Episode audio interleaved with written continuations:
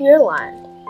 Pure Land is an hour to seek from the outside world, but a holy palace to be created from the inside, where no one has sorrow, no loneliness, no greed, no hatred, no delusions, and no affliction.